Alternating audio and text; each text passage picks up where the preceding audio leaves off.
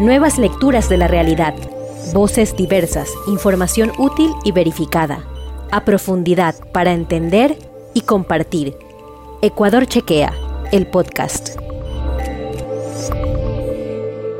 Hola amigos y amigas, bienvenidos a esta nueva emisión del programa contra la COVID-19 de Ecuador Chequea. Para este espacio contamos con la participación de expertas en salud. Hoy trataremos sobre el embarazo y, la COVID. Las mujeres embarazadas son más vulnerables a las, a las infecciones respiratorias como la COVID-19. ¿Cuáles son los riesgos, riesgos y cuidados? Eso es lo que trataremos en este, en este programa. Nuestras invitadas para este programa son la, la obstetra Alicia Chicaiza, especialista de calidad de los servicios de salud de la Dirección Distrital 17 de 10 Cayambe Pedro Moncayo. Bienvenidos Bienvenida, doctora. Buenas tardes, un gusto poder eh, dirigirnos a la comunidad con un poquito sobre temas de promoción para mejorar los niveles de estilo de vida en la comunidad. Muchas gracias. también nos acompaña eh, la obstetra Cristina Morán del Complejo Clínico. Bienvenida.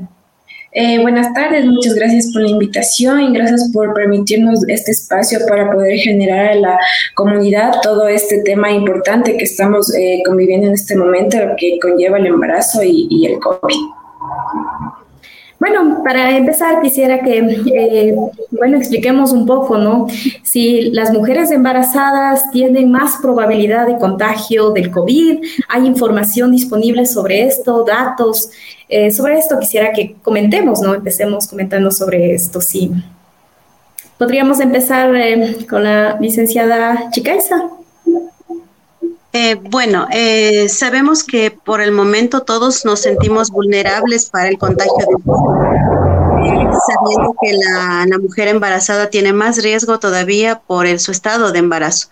Sabemos que el embarazo a la mujer le convierte en una persona vulnerable, entonces por esa razón es que eh, consideramos nosotros como Ministerio de Salud que son personas a las que se les debe tener más cuidado, son mujeres que eh, deben estar eh, con sus controles prenatales periódicos, sin descuidar las medidas de bioseguridad para tratar de disminuir los estados de riesgo a los que puede someterse. Entonces, por esta razón, eh, la mujer embarazada tiene mayor riesgo de contagiarse del, eh, del, COVID y tiene también un alto grado de probabilidad de morir en el caso de que no estuviera bien atendida o no estuviera atendida a tiempo. Bueno, y tenemos algunos datos sobre esto, eh, de cuántas mujeres, por ejemplo, embarazadas se han contagiado de COVID. Tenemos algunos datos disponibles. Bueno, por el momento estadísticas nacionales, no, no tengo datos nacionales.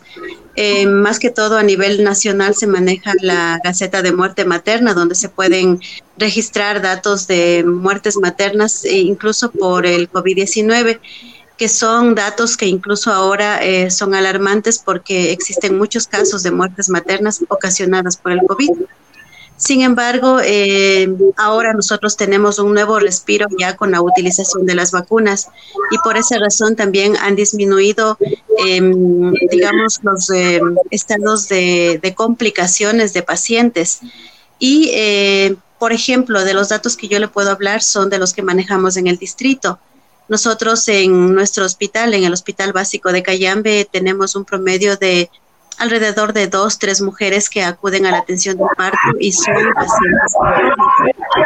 pacientes, que em, al momento se encuentran asintomáticas, que han presentado su parto eh, de bajo riesgo por, eh, por eh, patologías, pero sin embargo con todos los cuidados por ser portadoras del COVID y eh, son pacientes que han terminado su parto en buenas condiciones, el posparto también lo han llevado en buenas condiciones y se han mantenido los seguimientos del posparto en domicilio por los médicos especialistas del primer nivel.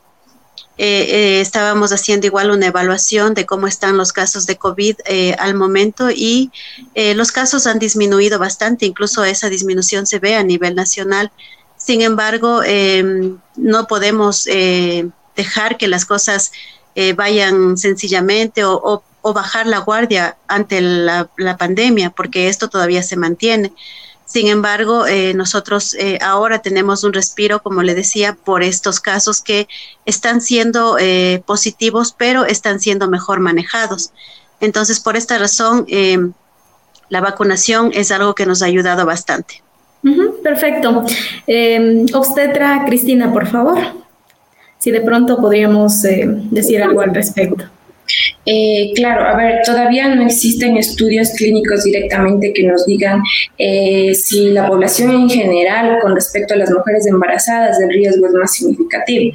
Pero como sabemos, todas las mujeres embarazadas eh, van a entrar a un proceso de cambios adaptativos del embarazo, que con esto va a llevar cambios fisiológicos que ya de por sí van a afectar lo que es su sistema cardiopulmonar, su sistema inmunológico. Entonces, si a esto le conllevamos o le añadimos esta enfermedad que sería el COVID, entonces el riesgo sí va a ser más significativo en las mujeres embarazadas. Incluso se ha demostrado que en pacientes embarazadas que ya contraen esta enfermedad, que eh, la enfermedad por COVID, se ha demostrado que la evolución puede llegar a ser... Eh, mucho más favorable que comparación con pacientes que no la tienen. Entonces, sí tenemos que considerar a nuestras mujeres embarazadas como grupo eh, vulnerable, con llevar bien sus controles prenatales, tener una buena educación, porque las pacientes en sí tienen mucho miedo, no están con la información adecuada y por este motivo pueden llegar a la desinformación. Entonces, eso es lo que a nosotros nos conlleva como eh, personales de primera línea, eh, dar una buena información a nuestros pacientes para conllevar un buen control prenatal. Ya, eh, pero ¿cuáles serían los factores que pueden aumentar más aún el riesgo de enfermarse gravemente a causa del COVID? Imagino que eh, también hay algunos, algunos factores ¿no? que podríamos de pronto eh, señalar en, ese, en ese sentido. Eh, claro, eh, toda mujer embarazada va a aumentar el riesgo de contraer esta enfermedad si ya tiene factores predisponentes. En este caso se llaman comorbilidades, eh, que son enfermedades que ya han estado previas al embarazo, como por ejemplo un índice de masa corporal aumentado, como sobrepeso u obesidad diabetes pregestacional, hipertensión arterial, eh, pacientes embarazadas eh, con añosas, más de 35 años de edad. Entonces, estas comorbilidades han llevado a un aumento en el riesgo de contagio. También hay otro tipo de comorbilidades que no son tan comunes, pero hay que, hay que recalcarlas, como por ejemplo pacientes con enfermedades cardiopulmonares, pacientes que tienen enfermedades inmunodepresoras, que ya llevan un tratamiento previo. En este tipo de pacientes el riesgo es aumentado. Ya, em, licenciada Chicaiza, em, siempre nos preguntamos esto, ¿no? O sea, eh, ¿una mujer embarazada puede transmitir el COVID a su bebé durante el embarazo? O, el parto, digamos. Em, ¿cómo, es esto? Eh, bueno, em, sabemos que, esta parte de la, del riesgo de contagiar al bebé, em, sabemos por estudios de que no existe esta, esta contaminación de, de madre a hijo pero sin embargo, eh, si es que no existen unas medidas eh, de cuidado de la madre en el momento del posparto, cuando empezamos esa lactancia, ese apego precoz, en el caso de que la madre fuera portadora del, eh, del COVID, aumentaríamos el riesgo del contagio al bebé. sin embargo, cuando, cuando, ha habido la, cuando hay la posibilidad de enseñar a la madre acerca de las normas de bioseguridad, de cómo cuidarnos mientras esté embarazada, y cómo podríamos manejar al bebé en el caso de que hubiera una contaminación de COVID, es la forma como nosotros podemos disminuir los riesgos para ese recién nacido. Ahora sabemos que el COVID está en todas partes, el riesgo de contaminarnos está en todo, en todo, en toda, en toda superficie, en todo espacio, en todo momento. Entonces, eso hace que eh, con la educación y con las, los, eh, eh, los asesoramientos, las consejerías que se dan durante el control prenatal, durante las visitas, sea a los médicos del Ministerio de Salud, o sea, de pronto entidades del IES o entidades privadas. Esa consejería y ese asesoramiento que se le da a la madre es eh, el que nos ayudaría a disminuir los riesgos para el recién nacido. Sabemos igual por estudios también de que la lactancia materna ayuda más bien a ese recién nacido en el crecimiento, en el desarrollo y también em, le permite que las enfermedades respiratorias sean menos fuertes para este niño mientras está empezando la lactancia. Entonces, por esa razón, también nosotros eh, tratamos de que durante esas atenciones médicas que recibe la madre en su control prenatal, se pueda darle esta mayor información. Eh, no podemos, no tenemos una evidencia eh, tan cierta hasta ahora, todavía siguen haciéndose muchos estudios porque ahora con las vacunas, las curvas de la enfermedad, la, la forma como se está presentando la enfermedad está cambiando pero sin embargo sabemos también que esto nos está ayudando para tratar de disminuir la pandemia o por lo menos disminuir la agresividad de la pandemia. Entonces, eh, lo que tratamos siempre, más que todo en el control prenatal, es muy importante educar a nuestras mujeres durante el embarazo. Por eso es tan importante que apenas exista esta ausencia de la menstruación, la mujer acuda a la atención prenatal para que reciba toda esa asesoría a lo largo de los nueve meses de embarazo. Ya, eh, entonces eh, tranquilamente la mujer, digamos, puede dar de lactar, estar junto al bebé. Eh, en ese momento, o sea, ¿qué cuidados debería tener la mujer? Digamos, tiene COVID y, bueno, tiene que dar de lactar al bebé. ¿Cómo debería ser? ¿Cómo debería ser esa, el cuidado? Bueno, lo más importante es la utilización de la mascarilla. No le podemos poner mascarilla al bebé, pero sí podemos eh, hacer que la madre, mientras está dando de lactar, utilice la mascarilla. Eh, mientras exista una mascarilla adecuada que dé la confianza de que no hay esta transmisión del virus, el bebé está protegido. Cuando nosotros hemos tenido la oportunidad de tener madres aquí que han sido positivas para COVID y han venido para parto, Em, el bebé ha mantenido ese apego precoz, esa lactancia materna inmediata. Lo que sí se ha tratado eh, con el personal de salud, más que todo, es eh, pedir a esta madre en el momento de que empezamos ya este apego precoz, esta lactancia materna, que em, no se retire la, mascarilla para que no haya este contagio para el bebé. Ya. Eh, Obstetra Morán, eh, de pronto podríamos no sé, decir que en una determinada etapa del embarazo se corre mayor riesgo al contagiarse de, COVID o solo va a depender, digamos, eh, va a depender si es que tiene unas afecciones preexistentes, como decía, la diabetes, hipertensión. ¿Es eso o también podríamos señalar en alguna etapa del embarazo que puede ser más riesgoso? Eh, bueno, el riesgo eh, de contraer COVID en el embarazo es similar al de la población general. Y si hay un mayor riesgo de que pueda complicarse, estudios, eh, hay muy pocos, pero la evidencia científica hasta el momento nos demuestran que la mayoría de pacientes el contagio existió en el tercer trimestre, dando evidencia que dentro del primer y segundo trimestre no hay evidencia científica de lo que pueda llegar a pasar tanto como en la madre o como el feto.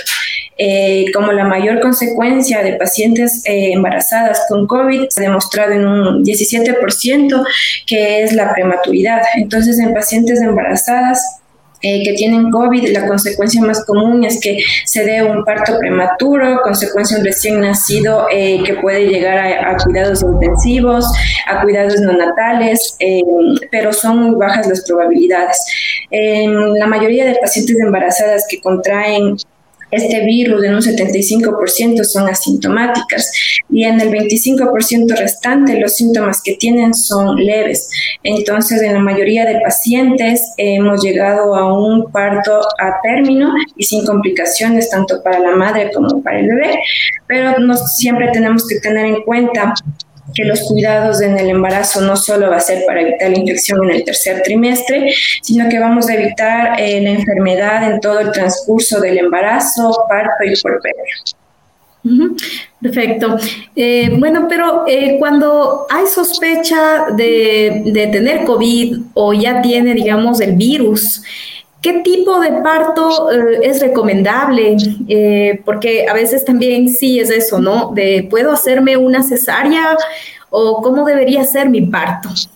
Eh, y no sé, en ese, en ese aspecto así podríamos explicar, ¿no? O sea, qué sucede en eso, que porque habían algunos estudios, ¿no? Y decían de que de pronto depende mucho de la decisión de la mujer y, o si no, el certificado que dé el ginecólogo, ¿no? No sé, en ese aspecto para eh, explicar un poco, ¿no? ¿Qué, ¿Qué sucede en eso? ¿Qué tipo de parto es recomendable? Ya, en este aspecto eh, siempre va a ser eh, la terminación del embarazo en toda la paciente va a ser individualizado. Si la paciente, eh, tanto la madre como el bebé, en todos sus controles prenatales no hubo ninguna novedad, la paciente se hizo todos sus exámenes de laboratorio, sus ecografías, no hubo ninguna novedad, no hubo ninguna complicación, no hubo necesidad de hospitalización, llegó al, al al término del embarazo, la primera indicación es por un parto cefalovaginal, o sea, por un parto normal. Eh, no se ha visto la evidencia ni una indicación de terminar el parto antes del tiempo, ni tampoco una indicación de una cesárea. Entonces, eh, la indicación de la cesárea está siempre predispuesta por indicaciones eh, de la paciente. O sea, eh, la paciente, las indicaciones de la terminación del parto es personalizada. Si, si, si, existe alguna comorbilidad, alguna afección, justo en el momento del parto, alguna complicación, en ese momento se va a llegar a, la, a esa decisión por un grupo multidisciplinario. Eh, licenciada Chicaiza, por favor, ¿qué recomendaríamos? ¿Qué tipo de, de, de, parto es recomendable en el caso de que se sospeche que tiene COVID o ya esté comprobado que tiene el virus? Bueno, como, como decía la, compañera, ¿no? Es muy importante evaluar la condición de la paciente. Eh, nosotros tenemos que pensar de que una cesárea siempre va a tener un riesgo alto de, de, de muerte, incluso de, de, riesgos tanto para la madre como para el bebé. Entonces, eh, la cesárea es una alternativa de, atención en el caso de que no pudiéramos tener un parto normal la, la, cesárea no es una, mm, no se la debería tomar como una forma de, de, nacimiento, sino como una alternativa en el caso de, de, que no podamos tener un parto normal. Por ejemplo, en el caso de que el niño esté atravesado, en el caso de que el niño esté pelviano, en el caso de que de pronto ese niño sea muy grande y la, la pelvis de la madre muy pequeña. Condiciones que en verdad obliguen a realizar una cesárea. Lo que sí queremos es que la comunidad entienda que el proceso del embarazo y el parto es un proceso fisiológico normal.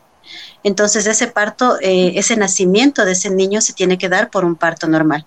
Si la condición nos está pidiendo de que no hay como un parto normal y hay que hacerlo una es independientemente de que si la paciente es positiva o no para COVID y evaluando también si es que tiene síntomas de COVID o si es que es una paciente asintomática.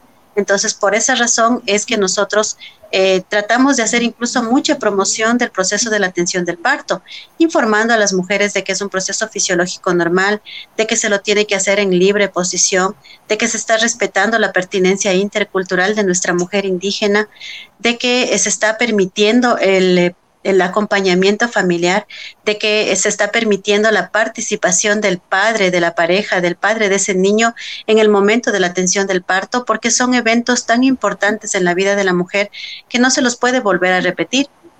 Entonces nosotros lo que tratamos es de que la mujer trate de vivir todo este proceso fisiológico de una forma normal. Entonces, esta, esta asesoría, este consejo que la mujer tiene que recibir para aceptar ese proceso del parto y verlo como un proceso de, de parto normal, lo hace durante los nueve meses de embarazo. Ahí es cuando el personal de obstetricia, las obstetras, los ginecólogos, los médicos familiares aconsejan a la mujer y le hacen entender que el proceso de parto es un proceso fisiológico normal.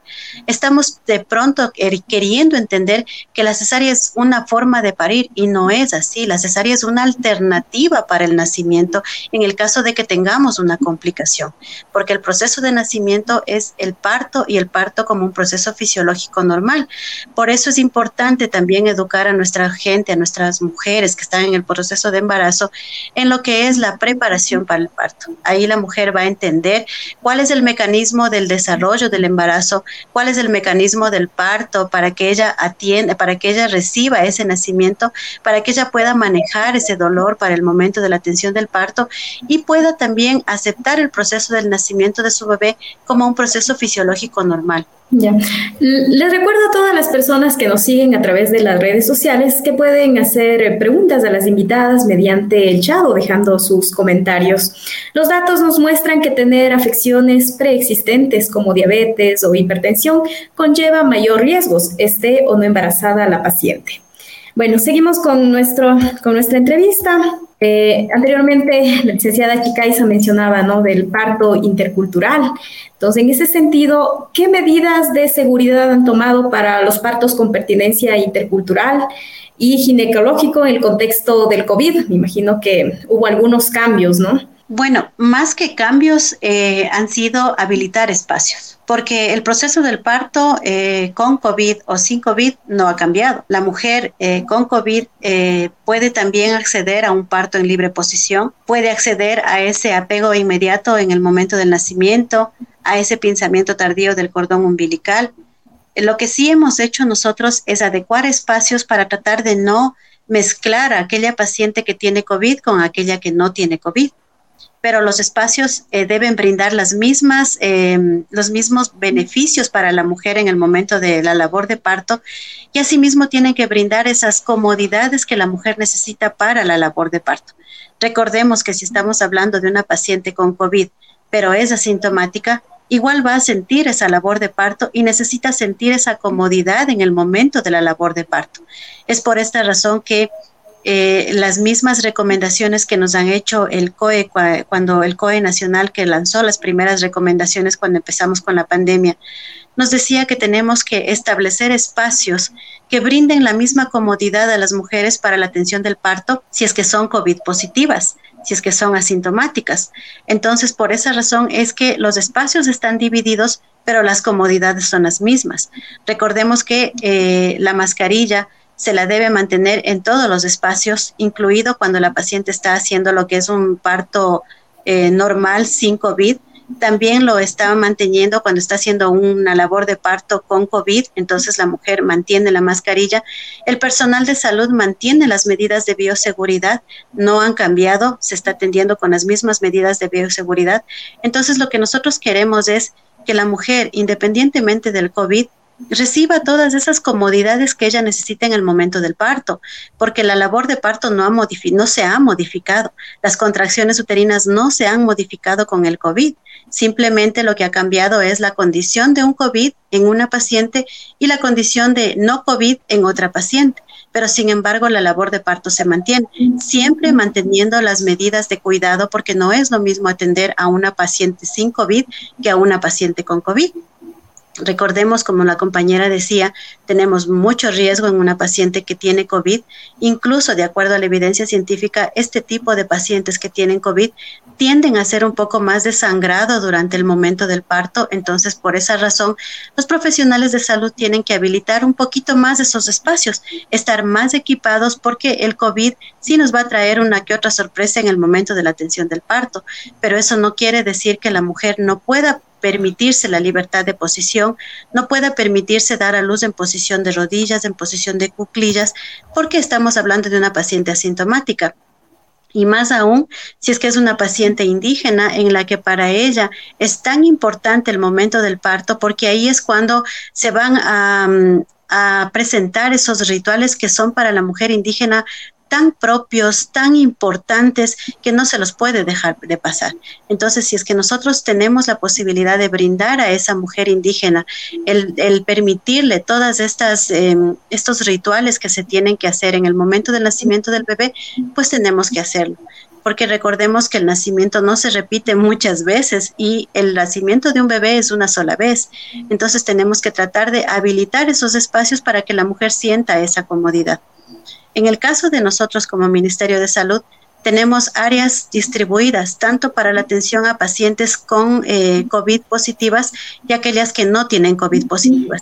Y las dos salas se han implementado con las mismas cosas para brindar esa comodidad en el momento de la atención del parto. Y recordemos también que la labor de parto se va a sentir igual en una mujer mestiza, en una mujer indígena, en una mujer afro, es una labor de parto, más que, más que verlo como una mujer indígena, como una mujer mestiza, es una labor de parto. Es un parto, es una contracción uterina que la va a sentir la mujer. Y lo que nosotros queremos es que esa mujer, independientemente de su etnia, independientemente de su condición, viva el nacimiento y viva su parto como una experiencia única y sea recordada a lo largo de toda la vida. Entonces continúa el parto, digamos, eh, con pertinencia cultural y siguiendo todas las costumbres, rituales, dependiendo de, cada cultura. Em, pues eh, eh, hay algunas actividades que realizan esto, por ejemplo, el, en psicoprofilaxis. ¿Cómo, cómo, se, ¿Cómo se está manejando? ¿Cómo, cómo ha sido? licenciada Morán, por favor. ¿Cómo se realizan esos trabajos ahora que con la pandemia, eh, no sé cómo están realizando ese trabajo de psicoprofilaxis? Eh, bueno, como dijo mi compañera, eh, todo lo que es esta emergencia sanitaria ha tenido muchos cambios en lo que es los protocolos y normas, pero en lo que conviene acá a la mujer embarazada para la preparación del parto, todo lo que son los cambios fisiológicos adaptativos no han cambiado. Entonces, en esta parte, lo que se llama psicoprofilaxis del parto es traducida como preparación para el parto. Estas son sesiones que se les da a la paciente para que ella entienda el mecanismo del parto, para tratar de realizar, como nosotros llamamos, un parto sin dolor, manejo de respiración, técnicas de, relajación al paciente. Estas sesiones se las hacen personalizadas y como es en centros de salud también se realizan pacientes eh, con club de embarazadas siempre y cuando estos pacientes no tengan riesgo o no tengan ninguna comorbilidad pacientes eh, que tengan COVID o que tengan el riesgo de contraer esta enfermedad. Eh, se ha incrementado lo que son visitas domiciliarias. Eso no impide que no pueda hacer una preparación para el parto. En casita eh, realizamos lo que les enseñamos, lo que es la realización de ejercicios para la para habilitación de los músculos de la pelvis eh, cómo ellas tienen que realizar sus respiraciones, la relajación en el momento del pujo. En estas sesiones también damos a conocer a la paciente cuáles son los riesgos y los beneficios, asesoría en lactancia materna, damos a conocer a la paciente. Eh, todo lo que conlleva lo que es el parto culturalmente adecuado, los derechos que ella tiene, la elección de la posición, eh, elección de un acompañante en el momento del parto, eh, todos los derechos que ella conlleva en todo este proceso. Entonces, esa es una educación que no, no, ha cambiado por la situación de la pandemia y no tendría que cambiar. Es una educación que tenemos que seguir dando todos los profesionales para llevar a llegar a un parto con una madre y un bebé feliz. Perfecto. Tenemos una pregunta. Eh, nos dice, si está saturando 80% y en el día 11 de COVID, con 37.5 semanas de embarazo, ¿qué le recomendaría? Bueno, en este tipo de pacientes lo importante es que ella se acerque a un área de emergencia, porque eh, nosotros tenemos que valorar el, eh, el, contexto de la paciente, porque ahí nosotros no estamos valorando solamente el estado de saturación, tenemos que valorar en general el score mama que, con el que está manejándose la paciente. Eh, recordemos, como hablábamos al, inicio de los riesgos del embarazo, en el, en el final del embarazo, pasadas las 20 semanas, la mujer eh, incluso puede presentar eh, síntomas de trastornos hipertensivos. Entonces, es importante que si es que la paciente está con fiebre, si es que la paciente está con cefalea, si es que está con esta dificultad para respirar, son síntomas que necesitan no solamente una evaluación así, así simple, es una evaluación que se necesita ya en emergencia. Entonces, si es que tenemos este tipo de pacientes, es indispensable que las pacientes vayan a los servicios de emergencia o al centro de salud más cercano para que se haga una valoración completa. Algo muy importante sobre lo que se trabaja también en los talleres de preparación al parto es sobre el reconocimiento de señales de peligro. Y esto es algo que no solamente se lo hace en los talleres de preparación al parto, sino se lo debe hacer también en cada control prenatal. Informar a la paciente sobre las señales de peligro, porque estas muchas veces eh, se las deja pasar. Si es que ya estamos al día 11, por ejemplo, y estamos ya con esta sintomatología, quiere decir que esto no es de ahora, es de algunos días atrás. Entonces, por eso es que nosotros tenemos que trabajar con las, las señoras durante el embarazo y más todavía con las señales de peligro. En una mujer embarazada, una cefalea, un mareo, un dolor del vientre, un dolor en la boca del estómago, la falta de movimientos del bebé, la salida de líquido por la vagina, la salida de sangrado por la vagina, son señales de peligro que necesitan ser tratadas urgentes. No se pueden esperar a un próximo control prenatal, no se pueden esperar a la próxima semana. Son señales de peligro que nos indican que algo está sucediendo en ese embarazo, por lo que nosotros tenemos que ir urgente al centro de salud más cercano. Y si es que podemos asistir a una emergencia de salud, es mucho mejor. Como les decía, eh, la forma de nosotros poder ayudar a una mujer embarazada es identificando señales de peligro a tiempo. Y eso nos va a ayudar mucho a disminuir lo que son las muertes maternas y las muertes de los niños. Porque muchas veces de pronto pensamos en la muerte materna, pero ¿y dónde quedan las muertes de los otros bebés también? Entonces, por eso es indispensable que la madre esté pendiente de cualquier cosa que no esté bien en su embarazo para que acuda urgente a un servicio de atención en, emergencia. Es importante realizar un monitoreo fetal para ver cómo está ese bebé, porque si la saturación de oxígeno no está bien en la madre, tampoco va a estar bien en el bebé y el bebé se alimenta de cómo la mamá respire. Si la mamá no está respirando bien, entonces ese bebé también tiene muchas dificultades. Entonces, por esa razón es indispensable que la madre identifique las señales de peligro. Un dolor de cabeza, a veces lo tomamos tan a la ligera, pasa con un dolor de cabeza una semana, pasa dos semanas, luego ya no es solo el dolor de cabeza, son otros síntomas más que van a complicar más incluso la forma de que los médicos puedan ayudar en ese momento a la mujer y también al bebé. Por eso es indispensable que si sospechamos de cualquier patología, de cualquier malestar, malestar general, fiebre, tos, Ahora tenemos que aumentar esa sintomatología también, la tos, la falta, la falta de respirar bien, la, dificultad para respirar. Entonces son medidas que obligan y urgentemente a que la madre acuda a un servicio de salud.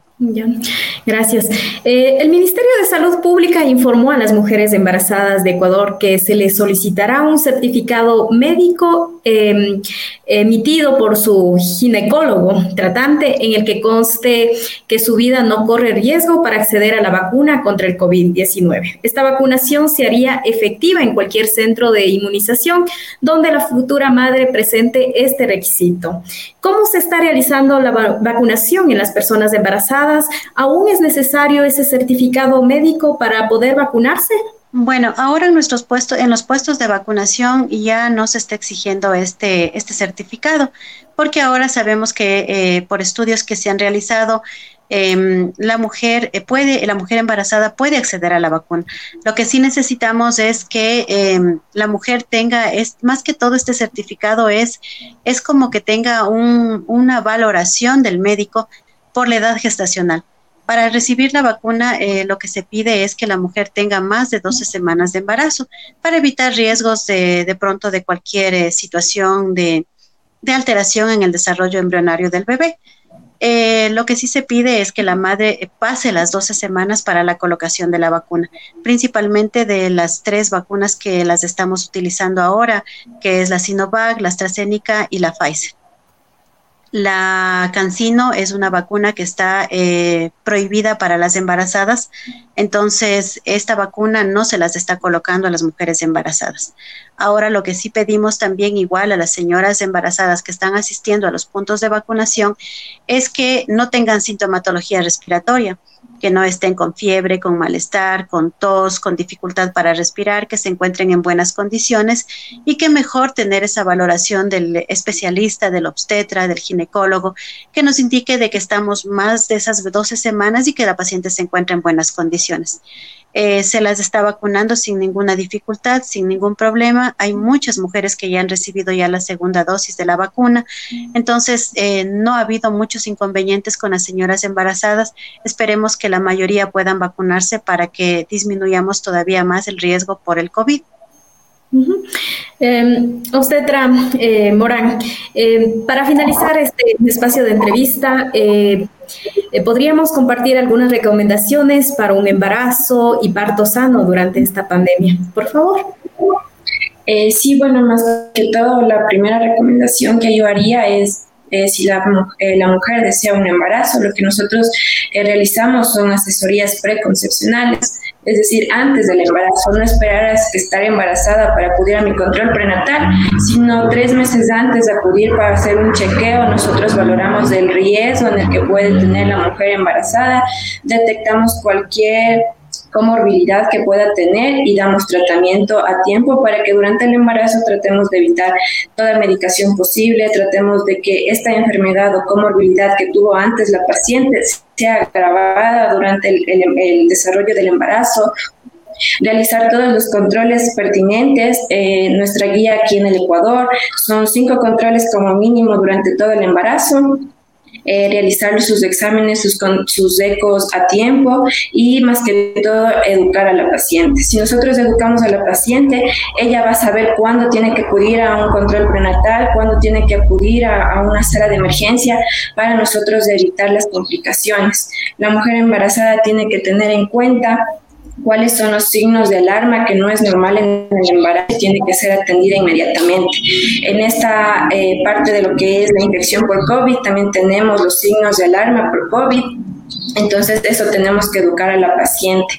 Eh, los signos de alarma normal de un embarazo es dolor de cabeza, visión borrosa, si escucha un sonidito en el oído, dolor en la parte eh, del estómago, hinchazón no solamente de los miembros inferiores, puede ser hinchazón generalizada, eh, que se ponga muy dura la barriga en momentos en el que no inicia una labor de parto, haya salida de líquido por la vagina o haya salida de sangre, tiene que acudir inmediatamente la paciente a una consulta y el paciente que embarazada que tenga la eh, COVID, pues entonces tenemos que tener en cuenta y estar muy pendiente que no haya dificultad respiratoria, que no haya sensación de ahogo, que la temperatura no sobrepase los 38.5 grados centímetros, ahí ya tenía que acudir inmediatamente la paciente a una consulta y a una valoración.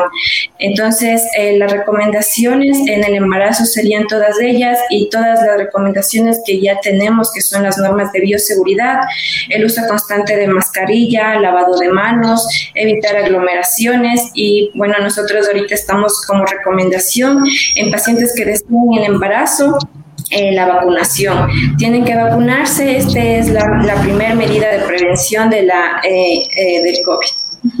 Muchas gracias, eh, muchas gracias eh, por la participación en este espacio eh, del programa contra la COVID-19 de Ecuador Chequea. Gracias, a obstetra Alicia Chicaiza de la Dirección Distrital 17 de 10 Cayambe Pedro Moncayo y Cristina Morán del Complejo Clínico. Una invitación más a nuestra audiencia que sigue nuestras transmisiones cada miércoles a las 5 de la tarde. Muchas gracias.